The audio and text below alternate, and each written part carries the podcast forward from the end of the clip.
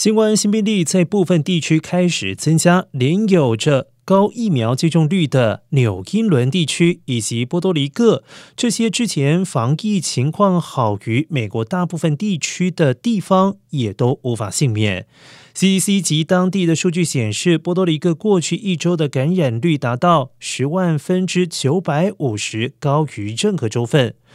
检测阳性率达到百分之二十五，住院人数最近也攀升至两百八十一人。波多黎各卫生部首席医疗官卡多纳表示，大部分新病例感染的是 BA.2.12.1 亚变种，而美国北部州份也受到 Omicron 亚变种 BA.2 的冲击。而另外，感染性更强的 BA.2.12.1 亚变种，首先在纽约上周出现，而佛蒙特州卫生厅长。将该州的病例增加归因于该州西部与纽约州交界。